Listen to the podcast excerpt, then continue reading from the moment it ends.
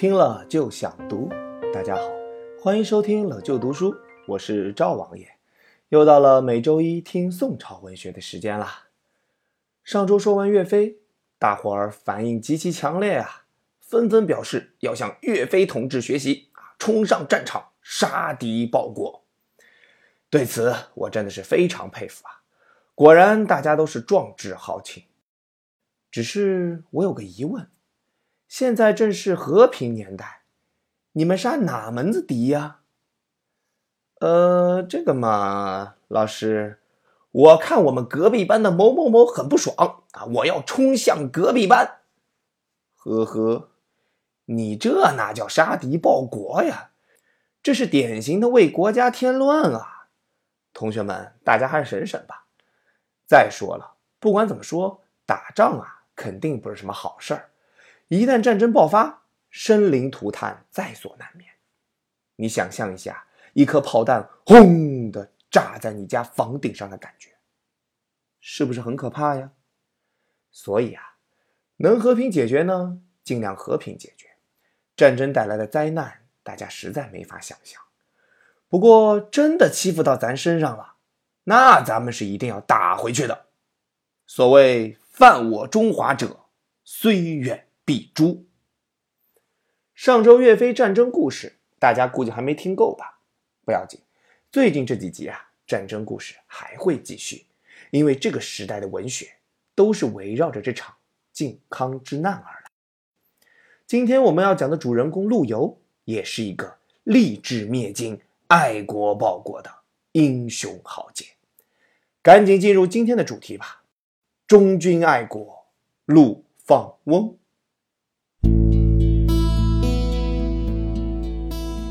一一二五年，伴随着金兵南下的炮火，陆游出生了。据说他妈妈生他的时候做了个梦，梦到了北宋大才子秦观秦少游。妈妈很是高兴，于是给陆游起了个名叫游，字务观。观是秦观的名，游是秦观的字。你看看，又来了。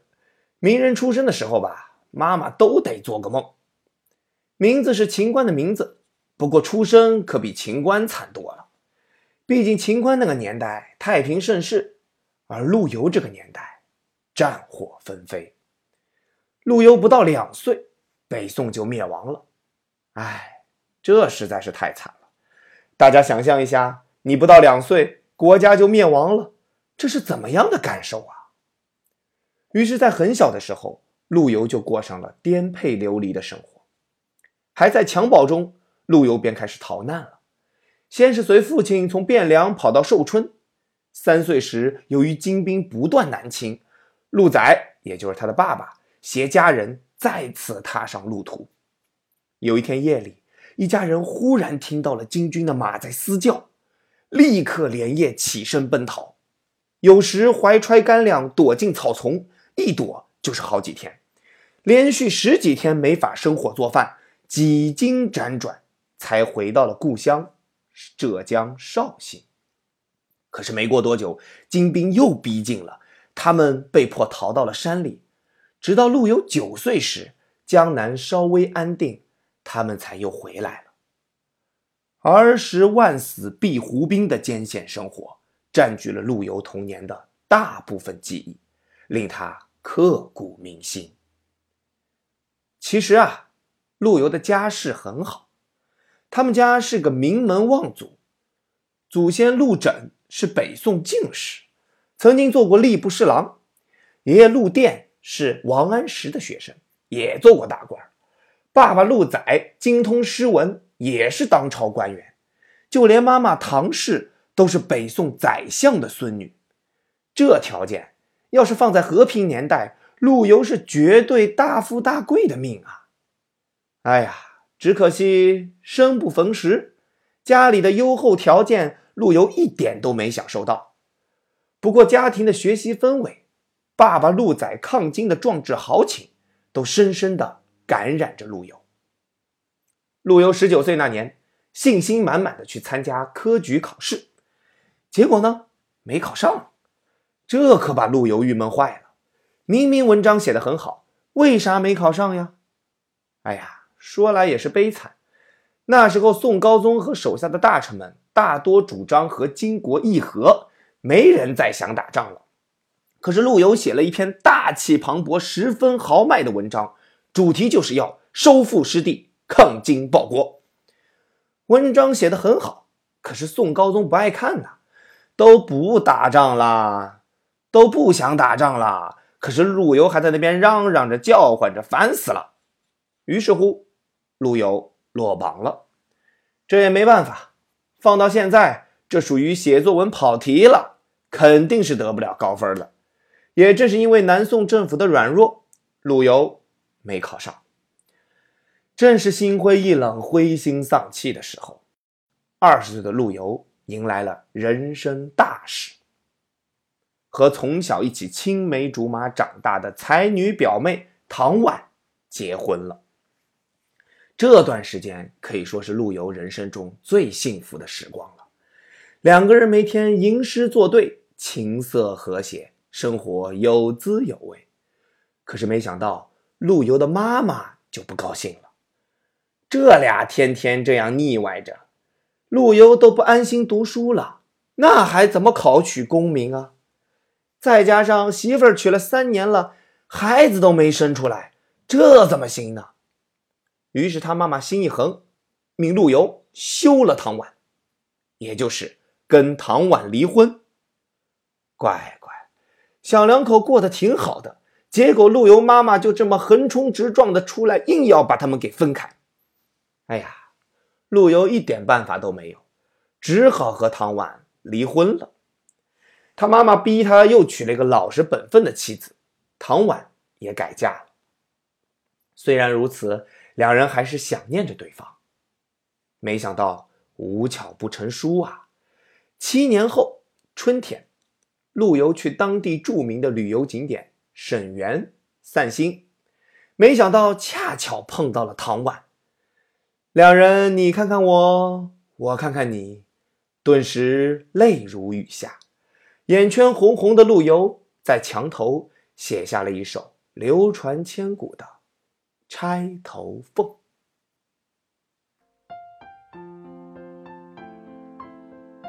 红酥手，黄藤酒，满城春色宫墙柳。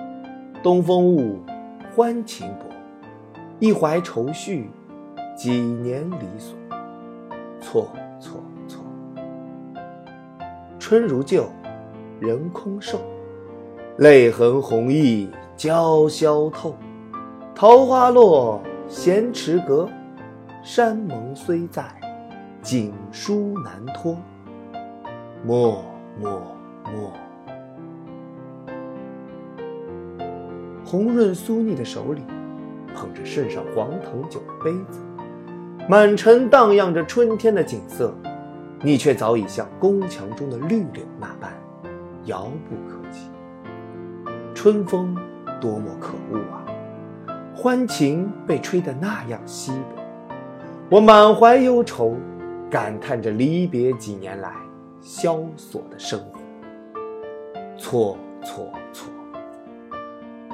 美丽的春景依然如旧，只是人却因相思而消瘦，泪水洗净脸上的胭脂，又把薄愁的手绢全都湿透。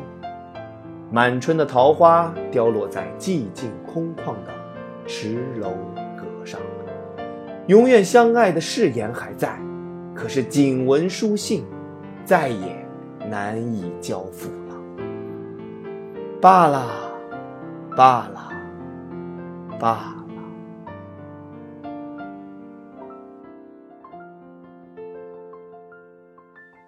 第二年，唐婉。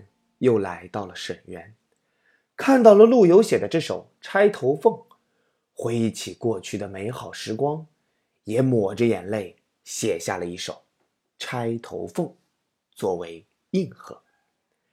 不过很可惜，从此以后，唐婉忧郁成疾，当年秋天就病死了，年仅二十六岁。这件事就像一根鱼刺。一直卡在陆游的喉咙里，喘一口气都会隐隐作痛。唐婉去世了，生活还要继续，抗金的道路还要接着往下走。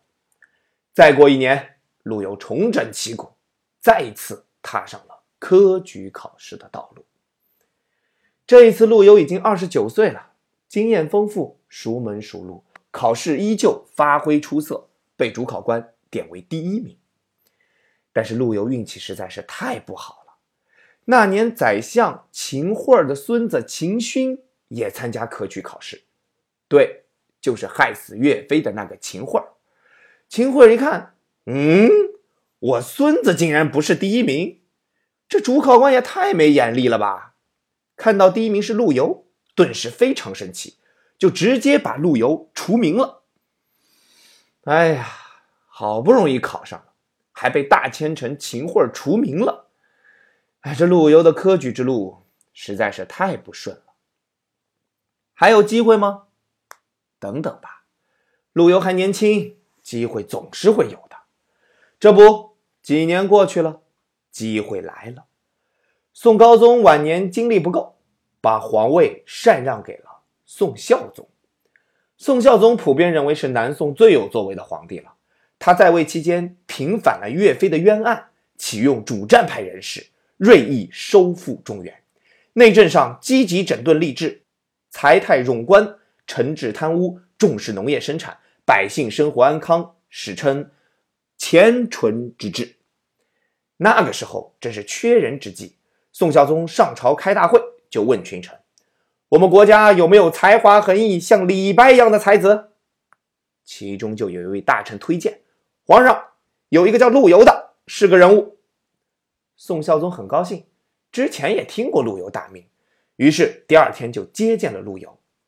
陆游见到宋孝宗啊，激动异常，积极筹划抗金工作，坚决请求皇上领军北伐，恢复中原，还表示自愿充当北伐先锋。说到激动的地方，陆游痛哭流涕，甚至眼泪都溅到了皇上的龙椅上。皇上看到陆游这片赤诚的爱国之心，很是感动。最后依依惜别，宋孝宗不仅赐陆游进士出身，而且立马让陆游当上大官，马上就有建功立业的机会了。当时金国国王完颜亮派了六十万大军，企图一百天之内把南宋彻底灭了。大家还记得完颜亮吗？如果不记得的话，大家还记得我给大家讲的刘永的名句吗？东南形胜，三吴都会，钱塘自古繁华。还有后面两句有三秋桂子，十里荷花。据说完颜亮就是看到了刘永的这首词，被杭州的美景所吸引，最终决定发兵南下。不过这兄弟也是个悲剧角色，他南下准备攻宋。没想到后院起火了，他弟弟完颜雍趁他不在自立为皇帝。你说这太尴尬了！你在前线打仗，前线遇到宋军抵抗，后面又有弟弟造反，自己被夹在中间。呵呵，只有一个办法了，拼死干掉宋朝。不过这一着急吧，在采石矶这个地方吃了个大败仗，后来还被自家出的叛徒暗杀了。哎呀，这真是个悲剧人物。不过对宋朝来说，绝对是个好事儿，国土暂时保全了。宋教宗一看金军大败，很是高兴，准备北伐，一举收复中原。可是宋军实力太差，再加上将帅不和，军心涣散，很快就被打败了。这下可好，陆游这样的主战派人士就被罢免了。这一罢免，陆游就离北伐越来越远了。陆游后来陆陆续续做了些小官，可是都无关痛痒，实现不了自己的理想。一晃眼，三十多年过去了，没想到峰回路转，宋孝宗的孙子宋宁宗继位后，主战派大臣韩托胄主政，主张收复中原，于是。主战派们再次被提拔进入朝廷，当时韩托胄还邀请了陆游。此时的陆游已经七十八岁高龄了，七十八岁了，却依然出山为韩托胄写文章，对北伐表示支持。然而，韩托胄的出兵很快以失败告终了，这也是南宋的最后一次北伐。宋宁宗为了求和，杀了韩托胄，把他的头颅献给了金朝。唉，跟岳飞的事儿一模一样。陆游无比愤恨，无比失望，却丝毫不改其愤青的作风。晚年还写道：“壮心未与年俱老，死去犹能作鬼雄。”四年后，金军又一次南下，把宋朝打得溃不成军。宋朝只好签订丧权辱国的嘉定和议。和议规定。宋国是金国的侄子，宋朝每年要给金国三十万两白银，三十万匹绢布。陆游听到这个消息后，彻底崩溃了。后来忧郁过度，身体每况愈下，八十六岁那年与世长辞了。临终前，陆游留下了中国历史上最著名的遗嘱：“是儿。”死去元知万事空，但悲不见九州同。王师北定中原日，家祭无忘告乃翁。